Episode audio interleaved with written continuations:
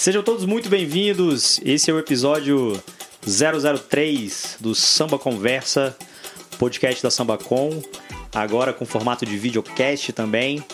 A SambaCon, só lembrando vocês, é o nosso canal de conteúdo e a gente tem a missão de produzir conteúdo para o mercado de comunicação e conteúdo de comunicação de qualidade. Sempre a gente vai trazer um convidado aqui para abordar um tema que envolve comunicação e hoje a gente vai falar a respeito de comunicação e moda, no qual a gente trouxe um convidado responsável pela fundação de uma das marcas mais icônicas da moda, nascida em Brasília, que é a Danice Júnior. Seja muito bem-vindo ao nosso Samba Conversa. Obrigado, valeu pelo convite. Agora a responsabilidade ficou grande, né? Com, essa, com toda essa apresentação aí, mas vamos lá, a gente tá um tempinho já no, no mercado, dá para trocar uma ideia legal aí.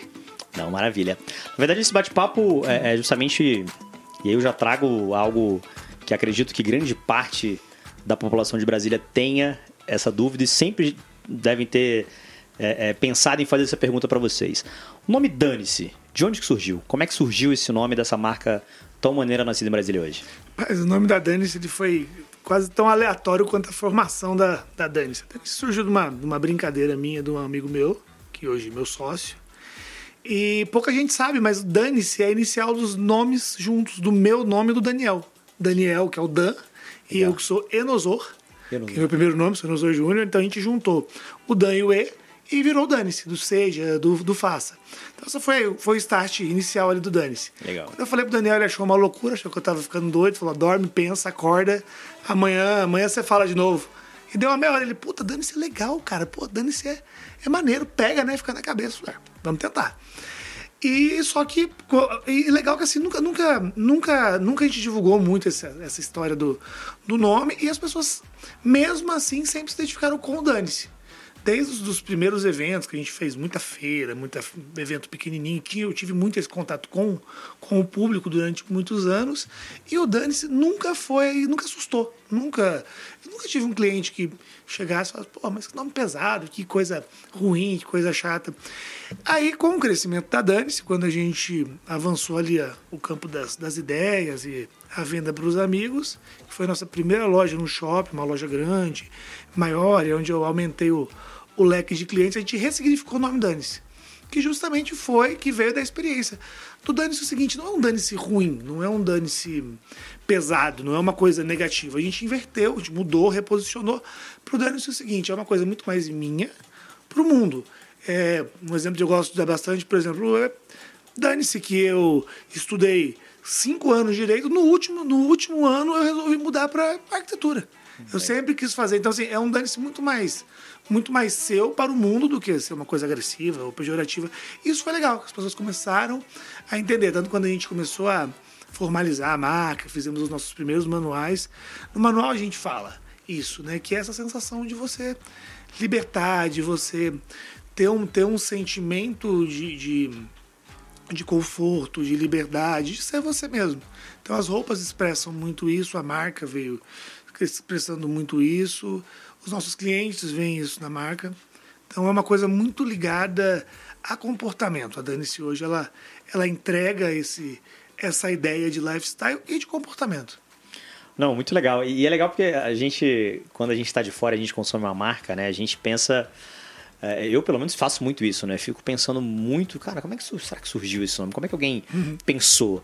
E geralmente vem das coisas mais simples, né? Eu tava vendo esses dias que, por exemplo, a reserva, a marca reserva, ela vem porque, cara, o Rony, o sócio dele, que eram cariocas, adorava a praia da reserva no Rio e ficou reserva. Uhum. E a partir daí eles, eles, construíram uma marca. Mas eu acho, acho que essa dúvida muita gente em Brasília com certeza tinha em relação à marca, mas o que eu acho muito legal nisso é porque ela já vende uma atitude já no nome, né? Então, é. para você ter uma marca uhum. com o nome Dane-se, você já, você já tá vendendo um conceito muito atitude nisso. E é outro tema que eu queria abordar com você também, Júnior, que é o seguinte. É, aproveitando esse gancho. Cara, eu, eu sempre me perguntei muito a respeito é, da indústria da moda em si, e, e, e principalmente quando você tem é, é, é, valor agregado de marca, como é que você constrói isso, né? Então você está ali, é, é, você tem uma ideia, você e o Dan, vocês colocaram muito trabalho em cima disso, muita criatividade em cima disso e desenvolveram uma marca no qual as pessoas elas não compram a roupa de vocês somente pelo tecido, né? Elas compram realmente porque aquela marca representa elas. Como é que funciona essa construção de marca? Como é que você hoje é, é, olha para a sua marca e analisa esse tempo atrás e fala, cara, construí um negócio legal porque eu sempre tive pilares estabelecidos para construir? Ou você foi fazendo baseado em, em, outras marcas que você já conhecia? Como é que foi isso?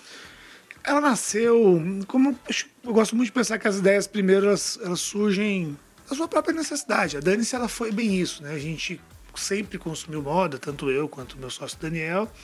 E a gente olhava no mercado, cara, as coisas não estavam adequadas ao que a gente queria. Tipo, você ia numa loja X, a camiseta era mais justa, a outra era mais longa, ou a outra era mais quadrada, os, os shapes não agradavam. Então a ideia, primeiro, realmente surgiu de uma necessidade nossa de pegar e ter uma camiseta que eu olhava e falava, porra, é isso. Eu botei aqui, tá legal. legal.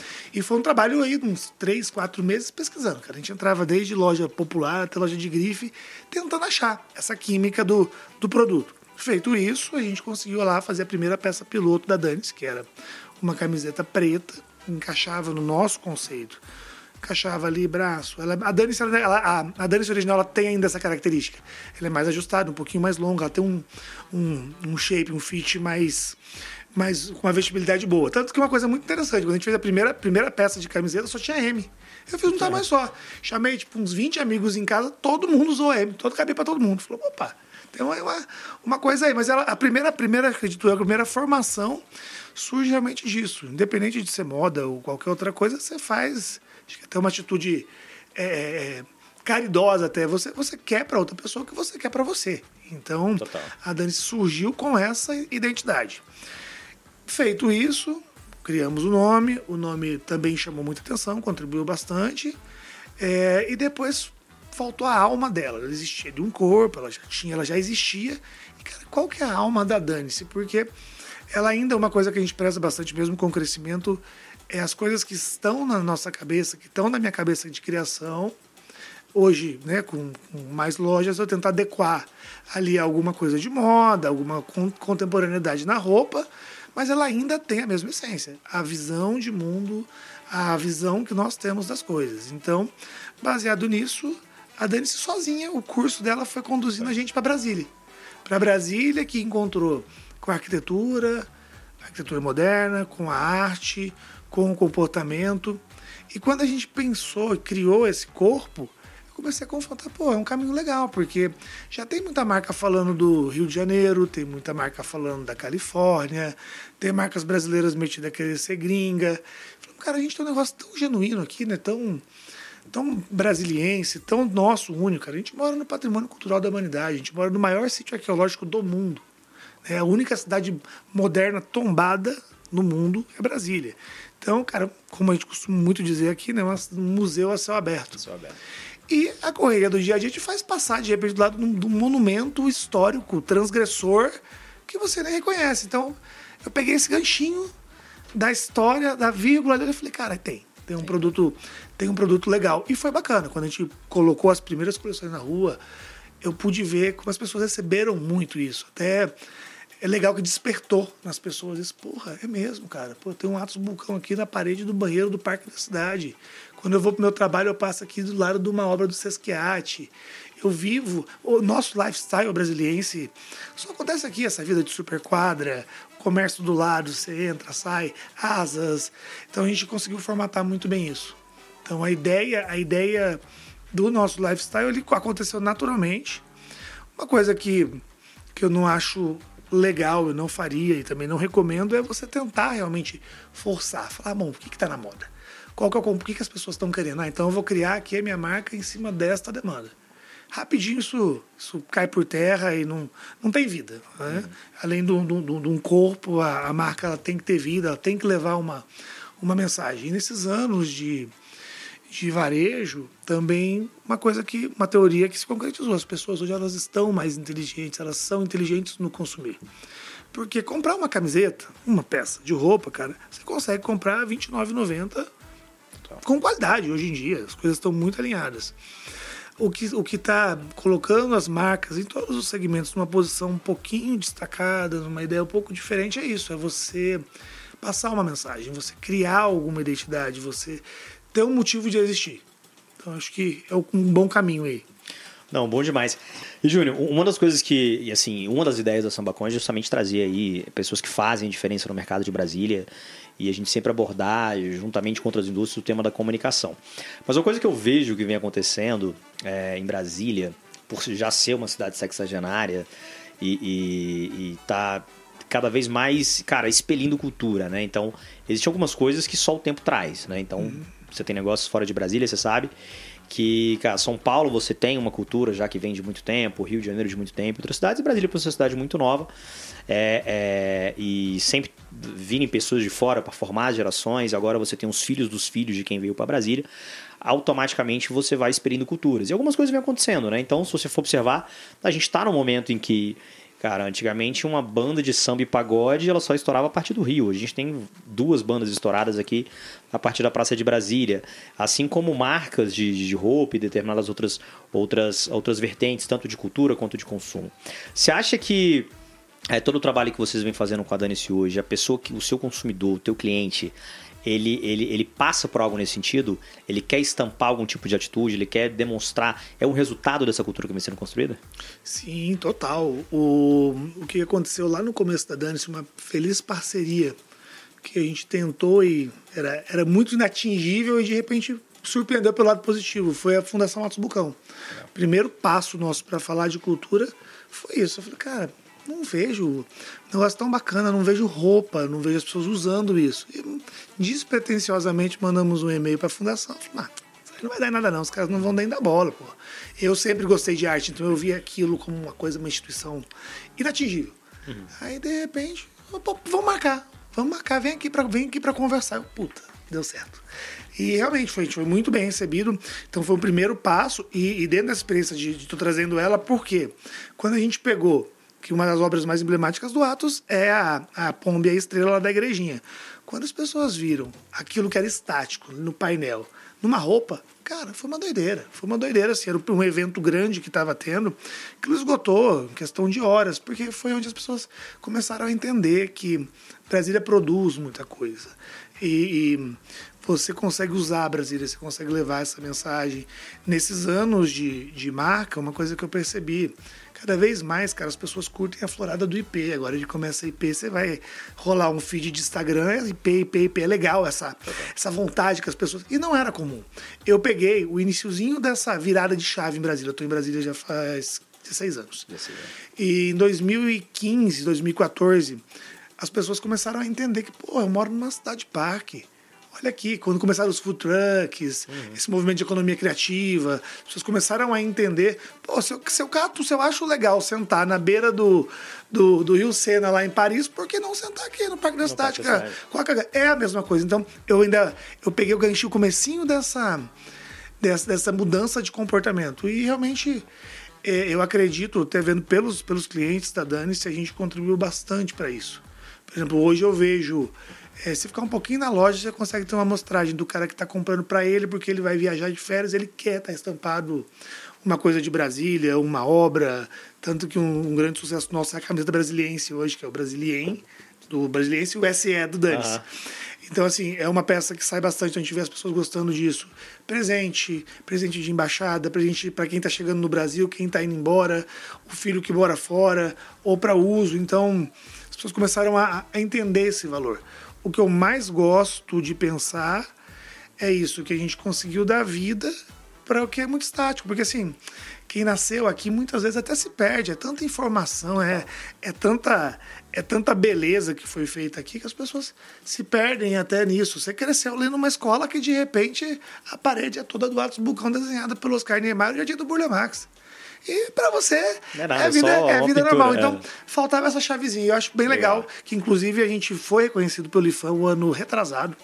A Dani recebeu uma honraria bem legal, um selo de propagador da cultura. Então, as peças da Dani que vão que vão falar de, de cultura são chanceladas pelo IFAM. Todas as criações que eu faço hoje voltadas para a cultura são chanceladas pelo IFAM, porque o IFAM reconheceu a gente é, como, como propagador de cultura.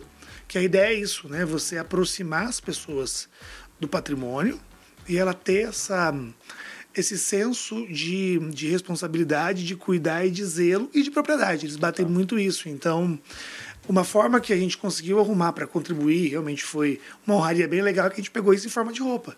Que a coisa mais fácil do mundo é, é roupa. Ela, cê, é muito legal que hoje eu mesmo, viajando, assim, às vezes eu começo a olhar, eu ainda não me acostumei.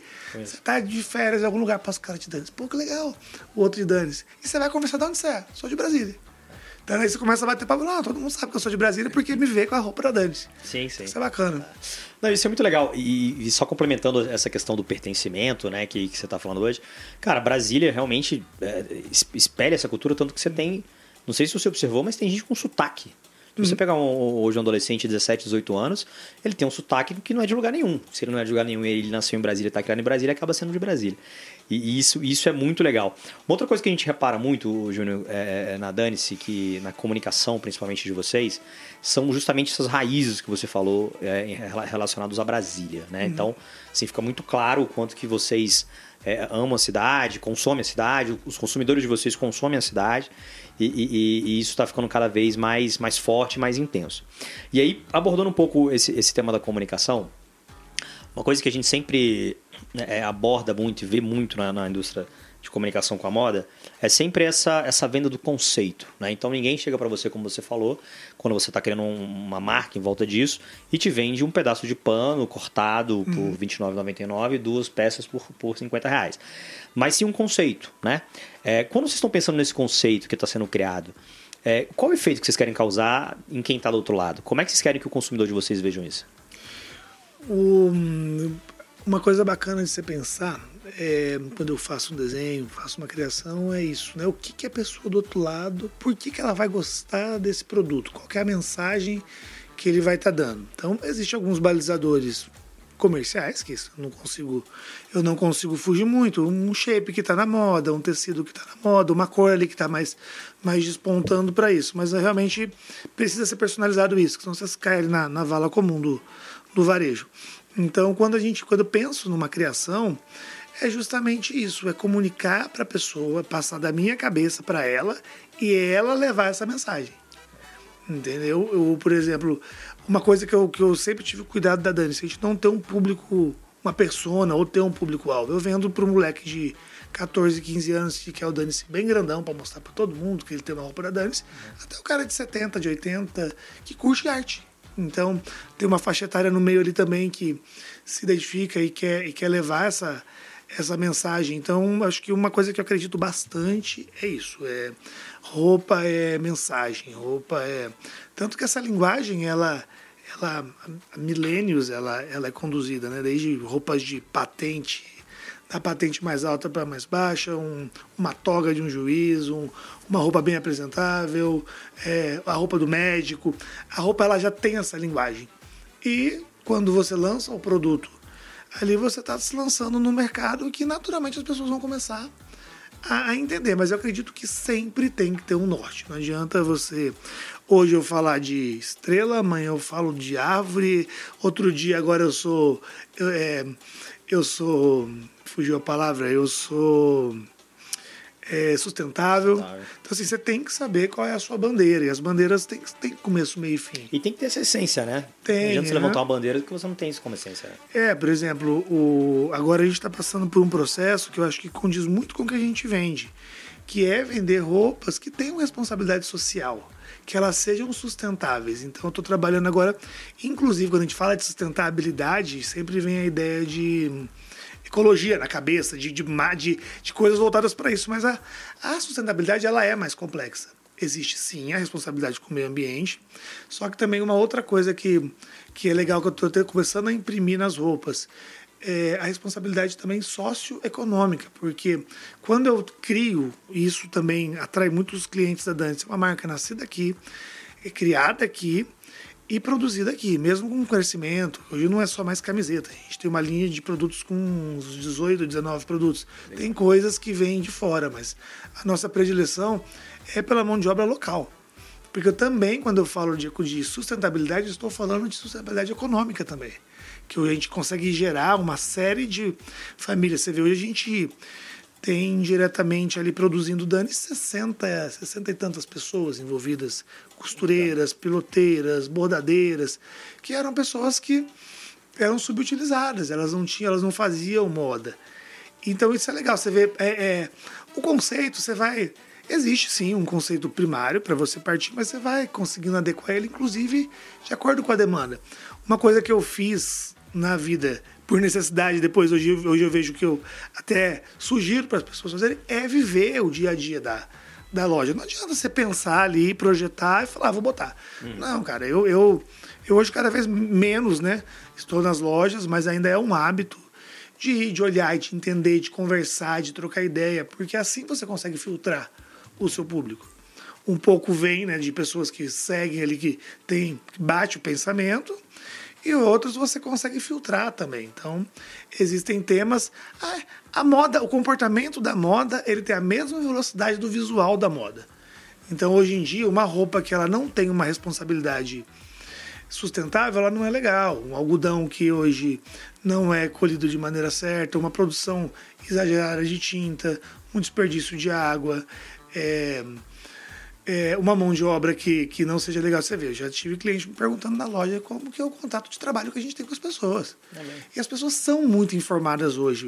Pô, pô, você liga o jornal, aparece lá, cara, arrebentando a porta com uma com uma, com uma fabricação clandestina no Braz, com bolivianos, é, é o chinês. É, então as pessoas estão ligando. São vários, vários aspectos que acabam ali, quando você vê a roupa pendurada, saiba que existe muita coisa por trás. E, inclusive, assim, né, hoje os assuntos da sociedade, eles são muito delicados, todos eles, todos eles. Então, até ultrapassando além do layout da roupa, a maneira que eu vou comunicar isso. Sim. O que, que eu vou falar? Um, um risco, um, um deslize qualquer vai para um cancelamento, te joga. Isso é bom, as pessoas hoje elas têm poder, elas têm voz. Então, assim, quem não tem um conceito firmado, tentar ali fazer, fazer bonito em rede social, rapidinho ele cai. Não, total. Tem um caso super emblemático disso que, que você falou. É, acho que foi do Luciano Huck há um tempo atrás. Assim, ele tinha uma marca chamada Uzi, Uzi Huck, né? Que parece Isso. que era sócio é, de alguma outra marca. E aí, o que, que eles fizeram? Eles, enfim, tinham é, camisas conceituais, né? Com várias estampas, várias coisas escritas. E num erro de edição, e, e eram roupas infantis, né? É, principalmente focadas em criança. E numa edição, eles escreveram, acho que foi uma frase específica do tipo, vem em mim que eu tô facinho, facinho, uma coisa assim. É, foi isso mesmo. Só que na hora de, de fazer a edição do e-commerce lá do site, eles colocaram isso numa criança, né? E na mesma hora já associaram que eles estavam, cara, hum. incentivando algo voltado à pedofilia e, enfim, cancelaram, tanto que a própria marca ela foi cancelada. Então, realmente, é muito sutil nesse sentido. Júnior, falando em marca, uma curiosidade que eu sempre tive. Cara, o que, que faz uma marca de roupa, de uma grife, valer tanto hoje? Por que, que ela é tão objeto de desejo e como é que, como é que, como é que ela fica tão valiosa assim? O que, que faz hoje, por exemplo, é, é uma marca valer muito mais do que o próprio produto em si, se é um objeto de desejo? Uma bolsa valer 30 mil, um sapato valer 20 mil, 40 mil. O que que, o que, que é, qual, qual que é o, o, o, o fenômeno por trás disso? Como é que isso acontece? Rapaz, existe uma, uma magiquinha que poucos conseguem alcançar e é realmente isso, é o despertar desejo. Desejo. Acho que a palavra, a palavra é, é, é de, de, o, partir, o ponto de partida para teorizar isso é simplesmente o desejo. E, como a sua pergunta, como gerar desejo, né? A cabeça do ser humano é um negócio complexo, né? O desejo se gera pela exclusividade, pelo, pelo diferencial, pelo valor agregado. É, hoje trabalha-se muito no mercado de moda, por exemplo, com peça limitada. Uma coisa que hoje as, as, as, pessoas querem, elas têm essa vontade de se diferenciar das demais de algum jeito. Então você vê hoje, quando você pega uma coleção das grandes grifes, até dos magazines, hoje eles estão reduzindo coleção. Porque eles entenderam o seguinte, cara, o desejo só gera quando você não tem mais. Então as, as coisas. É, é, você tem que startar a vontade do cara. Pô, um produto. Claro, tirando o que já é obrigatório, né? Bem feito, bem cortado, tecido. Lá. Agora é muito mais efêmero você pensar no desejo. O que faz o desejo realmente é isso: é, é, é essa vontade de ter uma coisa sua, personalizada, criada para você, mesmo que não tenha sido criada só para você. Sim. Né? Tem uma, existem uma edição de bolsa de luxo lá que vão ter 100 Mas, cara, 100, comparado ao tanto de pessoas que tem no mundo, gera essa Sim, vontade. uma escassez absurda. Uma escassez é. Então, esse jogo é muito, é muito bacana. E motiva também quem está por trás a criar. Você fica pensando, cara, o que, que eu vou criar para gerar essa vontade de consumo? Como que, como que eu vou conseguir avalorar? Por exemplo, a pandemia passou uma rasteira numa pancada de, de empresas grandes, tradicionais, por exemplo. Você pega as grandes, os grandes estilistas, pega Dior, pega Gucci. Os caras viviam de vestido de festa, de vestido de premiação do Oscar, aquela coisa toda que gerava aquele desejo ali. E dali eles tiram desde o vestido completo, que às vezes nem é incomprável, é uma coisa de coleção, até o, a meia. Olha como é doido. É, o, o desejo é tão grande que assim, aquela roupa ícone que foi pra passarela, que às vezes o cara olha e fala, nossa, nunca que eu usaria isso. Não usaria mesmo, não é para ser usado. Aquilo ali é um, aquilo ali é um é o, o, motor, o estupim para te gerar o desejo. Aí daquilo vai sair o vestido, daquilo vem nas categorias, daquilo vai gerar a blusa mais barata, a calça, até chegar na meia. Porque as pessoas têm desejo não necessariamente ligados à grana, mas o desejo é tão, é tão forte que o cara se ele sair com uma com uma meia da grife que ele gosta, ele já está satisfeito, ele está feliz da vida. Então, é uma, é uma missão bastante complicada, porque eu vou te dizer que muito feeling, muito feeling, às vezes é, você erra. Erra Sim. feio, erra, erra legal, porque é isso. Por isso, mais uma vez, é estar tá em contato diretamente com o seu produto e o seu produto ser uma verdade sua mesmo. Legal. Porque você, quando você cria uma coisa com, com convicção, é, você consegue fazer as pessoas acreditarem naquilo. É, tanto que se você falasse há 10 anos atrás que a gente venderia uma roupa desenhada com o eixo monumental, é rir da cara. As pessoas. Se pegar uma pessoa mais velha mesmo, que viu a história toda, muitas delas nem não, não se tocam nesse valor. Então eu, eu, eu, eu, sou, eu sou apaixonado pelo mercado de moda por causa disso. Desde o mercado de grife, de, de alto luxo, e ele é tão forte o desejo que é o seguinte ainda o alto luxo cria ali para um nichozinho minúsculo de pessoas, só que é tão forte, tão forte a demanda e o poder de desejo, que até as, os magazines esperam naquele primeiro produto lá de cima. O que está chegando para aquela pessoa que às vezes ama moda, mas tem recursos reduzidos e compra numa loja popular, ela é um espelho daquilo que foi criado lá pelo Dior, lá então, então ela, ela dita toda uma regra de uma indústria, né? Toda uma regra, ela dita todo um, ela faz girar, né, todo todo um universo. E não adianta você achar, não, mas eu não acompanho moda não, isso aí é besteira. No final você está usando você alguma tá usando, coisa meu amigo, você está usando alguma coisa que alguém pensou, Muito que bom. alguém determinou que naquele ano aquela cor ia ser a moda, aquele shape, aquele comportamento. E, e é uma verdade, e é uma coisa que é uma espiral sem fim, porque a moda também não é que você pega e chuta e fala, ah, hoje eu vou. Hoje eu resolvi aqui que o verde vai ser a cor que o mundo vai querer. Não, o, o próprio comportamento das pessoas te dá, sina, te dá sinais. E você tem que estar sensível para escutar os sinais de que, opa, tá vindo aqui um, um caminho que eu acho que vai ser. Você vê, uma coisa muito bacana que aconteceu durante a pandemia. As pessoas voltaram a ter contato com, as, com a própria casa dela, porque uhum. na nossa vida normal, né? Sim. Antes do vírus, a gente ia para casa o quê? Você saía às sete da manhã, tomava café, voltava 10, 11 da noite, acordava de novo. No máximo você ia fazer domingo, você ia olhar alguma coisa. Quando as pessoas voltaram para casa, qual foi o primeiro comportamento que elas notaram? Cara, minha casa é sem graça, não tem vida. Como que você dá vida? Com coisas aconchegantes, com coisas palatáveis, com coisas confortáveis. O que começou a acontecer? Almofada, cortina, mantinha, coisas gostosas. E isso foi migrando para roupas. Se você vê as roupas hoje, elas estão muito mais no toque. Voltou na moda, flanela, veludo, algodão, coisas que te dão sensação de conforto. E as quem está ligado nisso, os criativos que ficam na, circulando isso, opa, pescaram isso rapidinho. Opa, vamos fazer aqui então uma roupa com um shape mais alongado, Legal. um moletom mais confortável, uma camisa quentinha é, roupa com pelúcia, com pelo. Se você vê as grifes, as marcas, todo mundo. Agora tá acabando o inverno, mas durante o inverno tava todo mundo com roupa de pelinho. Por quê? Porque é gostoso. Uhum. Então você vê que o, o, o cliente, o consumidor, ele dá sinais para o mercado. Você ouviu, você transformou aquilo, volta para ele como desejo. Às vezes tá lá na sua cabeça, você, puta, uma coisa que eu vejo muito que as pessoas brincavam, ah, cara, eu tenho vontade de é, trabalhar de pijama. Cara, hoje existe as linhas de, é. home, de homeware que você sai de pijama hoje. Silvio Santos estava de pijama esses dias.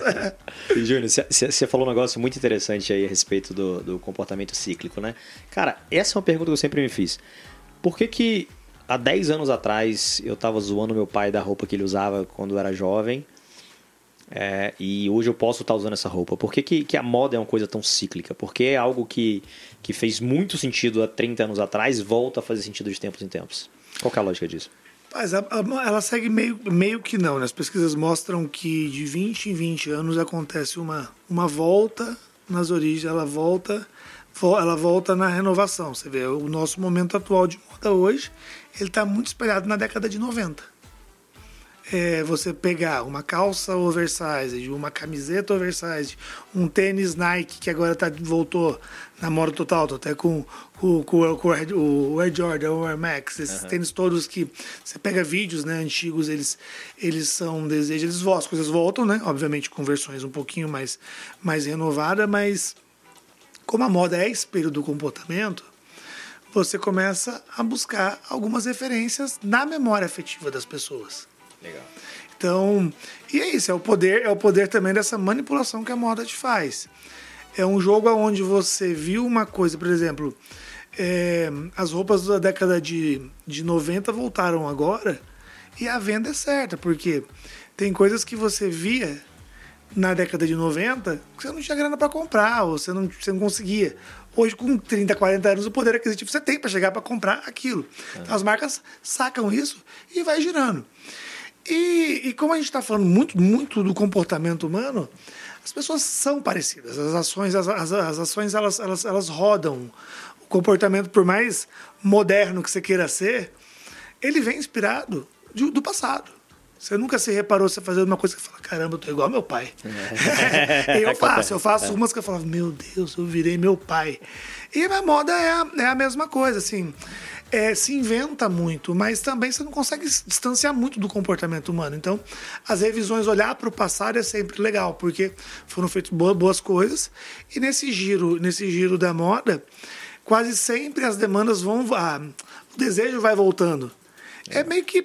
Não, não existe uma regra, mas se você olhar a, a linearidade da moda, ela vai acontecer. Estamos em 2020, a gente está falando da virada de 90 a 2000. Sim. E tem alguma e tem tendências que você percebe isso no eu comecei a perceber isso no final do ano passado.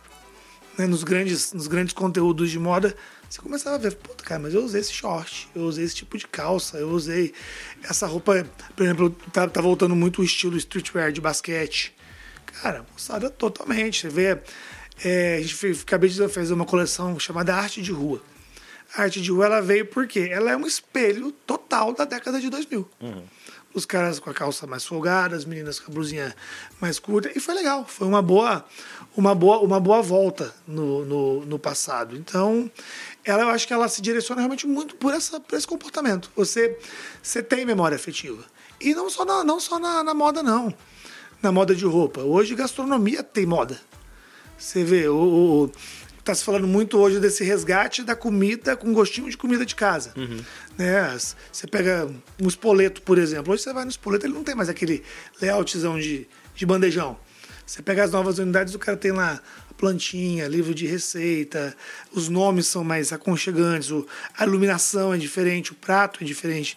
Então, são modas, são, são épocas. Cara, a moda ela tá presente mesmo que você não consiga perceber em tudo, em tudo. Assim, é, existe moda para planta, existe moda para decoração, para vaso, porque você come, porque você bebe. Uhum. Você quer coisa mais mais antiquada do que você tomar gin. Hoje gin é uma realidade. gin era a bebida do meu, dos meus pais lá na década de 80, 90. É. E a gente acaba consumindo. E daqui a pouco vai sumir. E daqui a 20 anos vai, vai, vai voltar. voltar de novo. Muito legal. E, e, aí, falando um pouco do âmbito do, de negócio agora, Júnior. É, a gente vê muitas, assim como várias indústrias, né? É, é, cada vez mais grandes players é, incorporando outros players e, e, e cada vez mais e, é, diversificando essa carteira, né? Eu fico observando muito, por exemplo, a Arezo, uhum. a Arezo Co. É, é, eu acho que foi essa semana eles compraram justamente um, uma, uma marca de streetwear, não me lembro exatamente o nome, mas sempre estão ali ampliando o seu portfólio. Você é, acha que hoje a, a, indústria da moda, no, sei lá, nos próximos três anos, ela vai ter espaço para marcas pequenas que estão começando? Ou você acha que, assim como outras indústrias, as grandes marcas vão dominar essa, essa indústria da moda? Eu acho que o segredo do, do giro, do giro da moda e essa leitura próxima do consumidor, ela vem do pequeno que por mais que as grandes empresas ela tenham, ela tenha grana para para pesquisa, para levantar tendência, para procurar, ela não consegue viver tão próximo. Ela trabalha em cima de números e de dados. Eu imagino que essa essa essa crescida né, dos olhos dos grandes grupos como Arezo, Soma, Restock, esses grupos, eles estão voltando a olhar para os pequenos porque ali ele vê que existe criação. No pequeno, ali está o núcleo de pequenos pensadores. Né? Ao longo da história, grandes empresas surgiram em, em fundo de quintal, em garagens. As histórias, os, os, exemplos são, são muitos. Por quê? Porque você vive aquilo. Você quando você cria uma, uma marca pequena, ela é um filho seu. Ela tá, toda a sua dedicação, toda a sua cabeça está ali. Um grande grupo vem e fala, cara, eu vou comprar isso e vou formatar para ficar grande. E é legal, é bacana, é uma é, é, a vanguarda, eu acho que ela se manifesta assim como nas artes. A vanguarda ela acontece, os, os as rupturas elas vêm de quem se apoia, quem se joga. Por exemplo, um, um cara que está fazendo ali uma marquinha que ele produz 50 camisetas. Rapaz, ele faz uma doideira lá do jeito que ele quiser. E, é. e o campo fértil das ideias, ele, ele só, ele só brota quando você não tem muita responsabilidade. Total. Né? Nem, nem pressão, social, nem é, financeira, nem tanta pressão. Então eu vejo as marcas menores como um laboratório de experimentação e as grandes olham e chamam atenção. E é legal. Bacana. Não, muito bom. E você é mente criativo por trás do Danice, né? Sim, eu, eu e o Dante sempre criou junto, pensamos junto, mas legal. com o crescimento da empresa ali a gente se organizou que eu crio crio, o, trago o conteúdo, o Daniel é responsável por fazer esse conteúdo virar, virar verdade. Virar verdade, legal. né? Mas pra gente não perder a nossa essência, porque como o Dani se sempre foi a minha cabeça dele junto, eu venho, puxo o tema, faço os estudos preliminares. A gente está fazendo, inclusive, hoje, antes de vir aqui. Uhum. É, eu venho, trago o tema pensado, boto tudo na mesa, aí ele vai olhando, ah, gosto disso, não gosto disso, gosto disso, não gosto disso. Depois de anos criando junto, a chance de gostar é muito grande, um pensa, o outro né? completa. Né? Aí eu volto com aquilo para mim, para minha criação, aí eu fico lá. Desenho, desenho, desenho, desenho, e temos mais uma, uma reunião que aí é onde ele vai vir com a visão comercial. Legal. Não, esse aqui você viajou, só tá na sua cabeça, esse sim, esse não, esse é legal, esse é impossível de fazer, e passa para a última etapa do que é possível de fazer. Legal. Então a gente se completa bem nesse circuito de criação, mas realmente a inspiração, normalmente eu trago as inspirações para a gente poder debater. E inspiração é um negócio muito legal. Muito legal, né? É, assim, é, um, é, um, é uma fonte inesgotável. De repente você sai daqui, você vê o, o rodapé da escada. Aí, putz, Opa, é sacada. Aqui, a sacada. Me fala outra coisa, eu vou aproveitar sua presença aqui para perguntar tudo que eu tenho de dúvida a respeito da, da moda. Por que. Por que, que, que as coleções é, é, da indústria da moda são baseados nas estações do ano? Porque é onde você vai ter uma demanda maior de procura mesmo de roupa, por exemplo.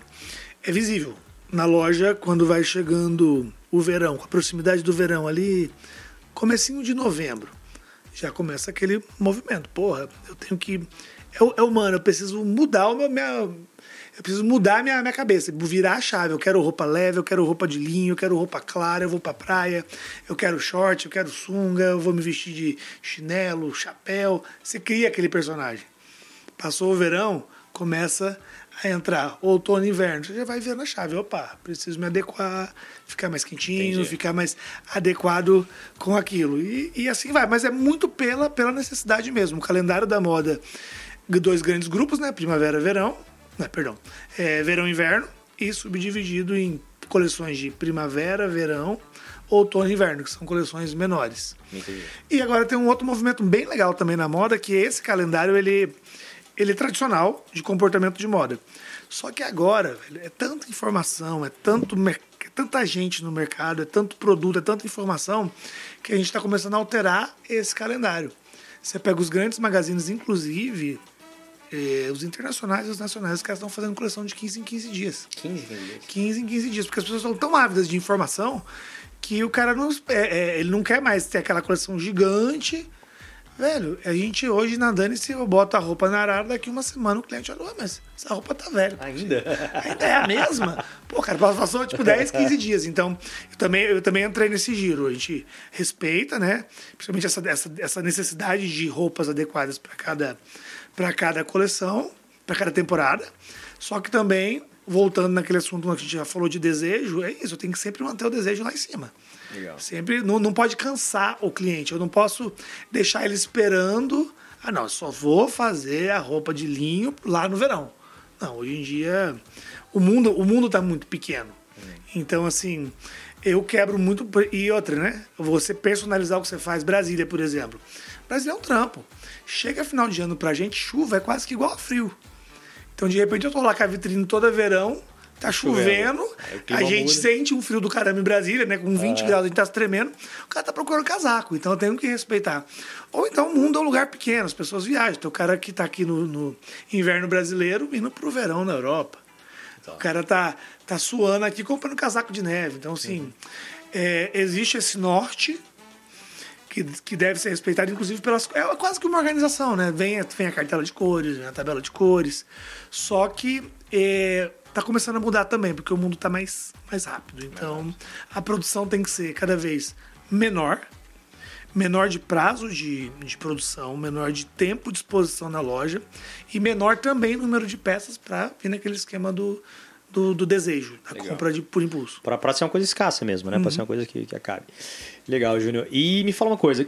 Como é que você enxerga a indústria da moda pós-pandemia? Você acha que ela muda muito Muda. em relação ao que estava antes? Ah, muda, cara. Assim como a gente já teve a moda refletindo várias épocas, acho que nesse período que a gente está vivendo é, apesar de triste, doloroso, eu achei ele incrível, porque eu, daqui 50 anos eu vou estar contando, falar, puta, lá em 2020 aconteceu isso, a gente se fechou em casa, né? a gente tomou vacina, tudo fechou. Então, é, a minha moda, ela, ela também, como Só fazendo um parênteses, eu estava escutando um negócio no rádio que eu achei incrível. Foi. É, isso a gente vai guardar para daqui a 50 anos mesmo, né? A- a- o spot era assim: é, traga seu cartão de vacinação e ganhe desconto em tal coisa. Genial, né? É um É, ativo, né? Eu já tive umas doideiras assim, de parar assim, olhar e falar, cara, todo mundo de máscara, que estranho. que Isso você via no livro de história da, da, Sim, da, da gripe espanhola, da né? espanhola, e de repente, gente- quando você para pra olhar, você fala, caramba, eu tô vivendo esse momento. E sim, a, a ideia é e justamente isso, esse comportamento. Ele já ele começou a ditar mudanças de, no direcionamento da moda, por exemplo. As grandes grifes passaram a oferecer roupa de moletom. Você pega hoje, tem lá, na Gucci tem um moletom do Pato Donald. Por quê? Duas coisas. Uma, eh, não existiram mais as grandes festas, o grande consumo de, de, de moda caiu, porque ninguém estava saindo de casa, não tinha para onde ir. A indústria tinha que se manter viva. Começou a se investir muito no conforto. Em roupas de, de usar, de ficar em casa, uma roupa gostosa, uma roupa quentinha tal. Uma outra coisa legal. É, teve uma, uma baixa ditadura das roupas sérias, porque você já vinha num, num mood tão de energia, uma energia tão puxada, tão pesada, que hoje você vê as cores voltaram. Sim. As cores, como a gente estava falando do ciclo, por exemplo, na década de 80, quando as guerras acabaram, as roupas explodiram em cor. Se você ver, era assim, as queriam ostentar, era dourado, prateado, neon, muito neon, muita coisa, muita coisa marcada tal. E a gente está voltando de novo nisso. Não necessariamente nessa ordem, mas as pessoas querem passar pela roupa dela uma Conseguir coisa mais tipo, vida mesmo, É, né? tá tudo É. bem, eu tô vivo. Usar uma roupa, uma roupa alegre, uma roupa solar, uma coisa. Então, assim, essa é uma das mudanças. Tanto que isso também deu espaço até pra. Você pega as roupas hoje, depois você sair na, na rua, você repara. As roupas estão mais divertidas, cara. As pessoas estão estão se deixando levar por uma roupa estampada floral, uma roupa que tem um personagem, que tem um, um personagem Disney, uma roupa divertida. É- é- foi tanto tempo de, de más notícias que a moda tá expressando esse comportamento. Tipo, opa, tô, tá voltando, tá ficando tudo bem. E uma outra coisa legal é isso. Ela, ela ela está acompanhando também essa mudança de comportamento das, das pessoas. As roupas elas estão mais inteligentes, elas estão mais simples de serem entendidas, simples de serem usadas, simples de serem lavadas, de guardadas, acomodadas, transportadas. É, a praticidade, eu acho que é um dos, um dos grandes direcionamentos da moda hoje. Tanto que a gente fala muito hoje em roupa utilitária. Isso é um negócio que está pegando e, e, veio para ficar. Ela está na rua aí e dá de encontro com o que as pessoas querem. A utilitária é o quê? Utilitária é incrível, por incrível que pareça, é bolso para tudo quanto é lado, é calça carro. É ser útil mesmo, ser né? Útil, ser é, útil. Você, né? você bota Muito a caneta ser aqui. Bonito, é ser útil. Isso é a parafernália que a gente sai de casa hoje, é celular, é não sei o hum. que, chave, isso, isso. Então, ela está servindo também como, como espinho de carne. Então, assim, eu acho que uma das coisas que a gente leva desse, desse período, né, que ainda estamos no meio dele, cara, falta tá tendo tanto para maturar esse comportamento. Uhum. Mas eu acho que a gente vai ser lembrado lá na frente. Nosso período agora é isso: é essa volta para o conforto, essa volta para o aconchego, essa roupa que te abraça. Assim, uma coisa que na última coleção da Danice, que ainda estávamos em pandemia, tinha muito isso na minha cabeça na hora de criar. Roupas que te abraçam, porque quando no mundo onde você não está podendo abraçar, Ninguém, né? receber carinho, é, você imagina a pessoa dentro de casa, fechada, ela queria se cercar de coisas gostosas.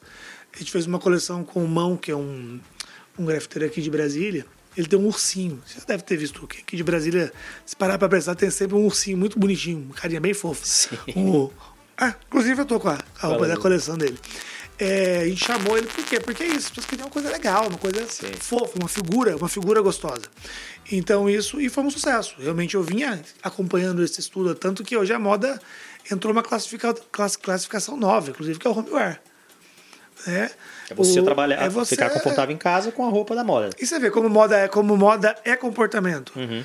É, hoje, cara, com reuniões, com, com Zoom, com não sei o que, é, você transportou o seu universo de trabalho para dentro de casa. Uhum.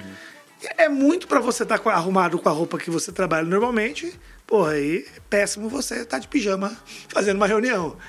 É, e até pro, acho que é, o legal da moda ela atua tanto que até o, o, seu próprio mood dentro de casa. Acho que eu gosto muito de rotina. Então você acordar, se arrumar, se preparar, tomar café, botar uma roupa legal, te faz sentir produtivo. Tipo, uhum. Sinaliza assim, ó, eu tô em casa, mas esse aqui agora é meu horário de trabalho. Uhum.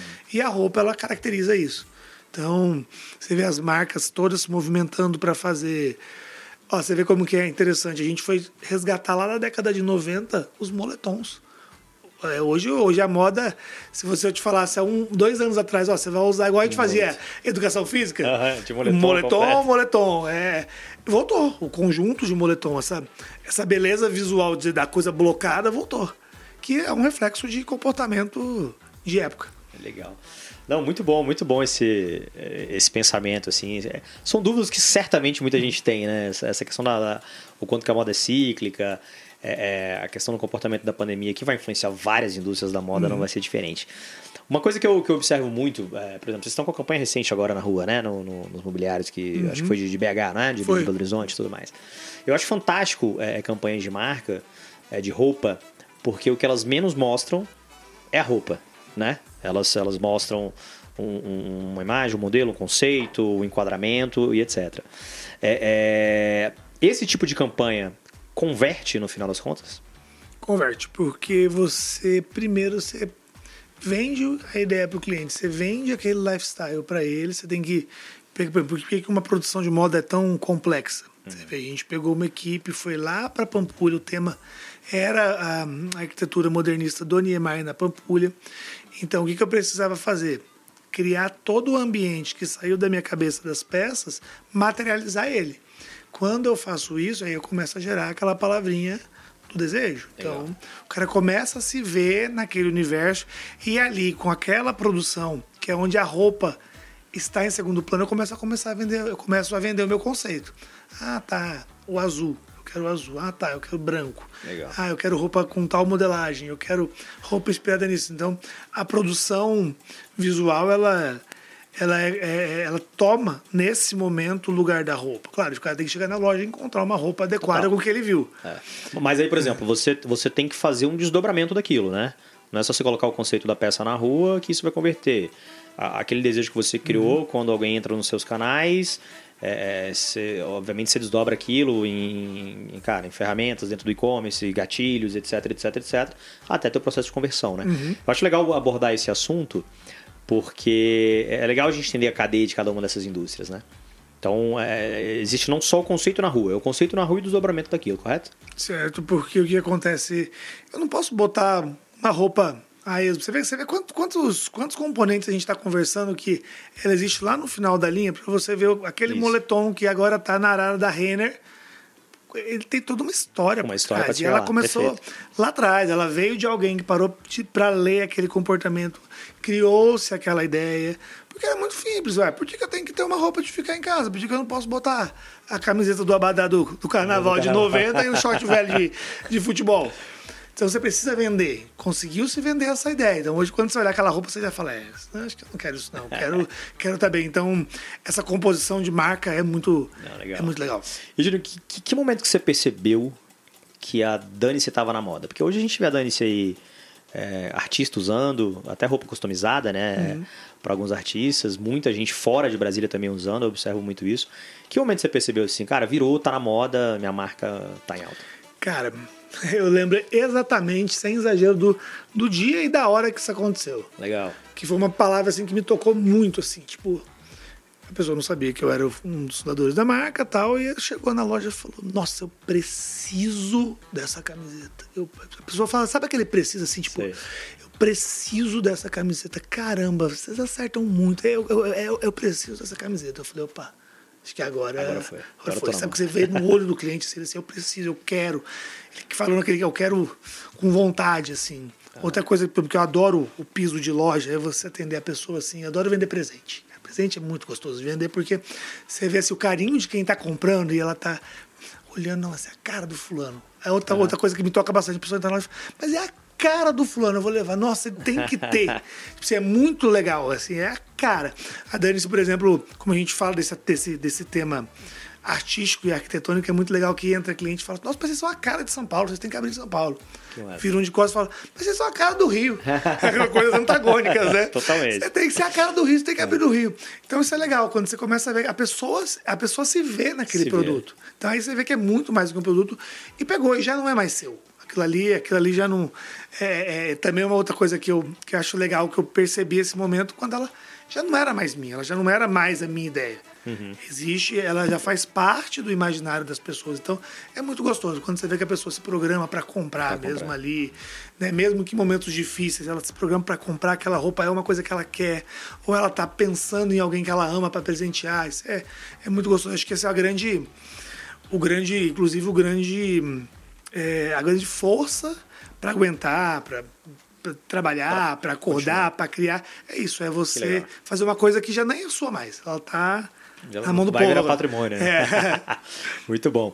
Aproveitar o intervalo para fazer aqui o nosso jabá, pelo menos nos nossos canais, né, cara? Então segue lá a gente no, no, no Instagram, lembrando que o Samba Conversa aqui é o nosso, nosso podcast da Sambacom, então se você quer saber mais sobre a Sambacom, segue lá no Instagram, arroba Sambacom com dois M's no final, nosso site sambacom com dois M's ponto site e o nosso YouTube, onde vai estar esses vídeos aqui é, gerados através dessas conversas maravilhosas que a gente vem tendo no Samba Conversa no youtube.com barra sambacom, também com dois M's no final. Diretor, temos quanto tempo aí, amigo? Os canais de podcast também, né? E os nossos canais de podcast aqui. O, o diretor soprou no meu ouvido aqui, que é Spotify, Sambacom, Não, todas as plataformas. todas as plataformas digitais aí, canal da Sambacom, você vai encontrar o, o podcast direto. Diretor, A gente. A gente. Deu uma hora.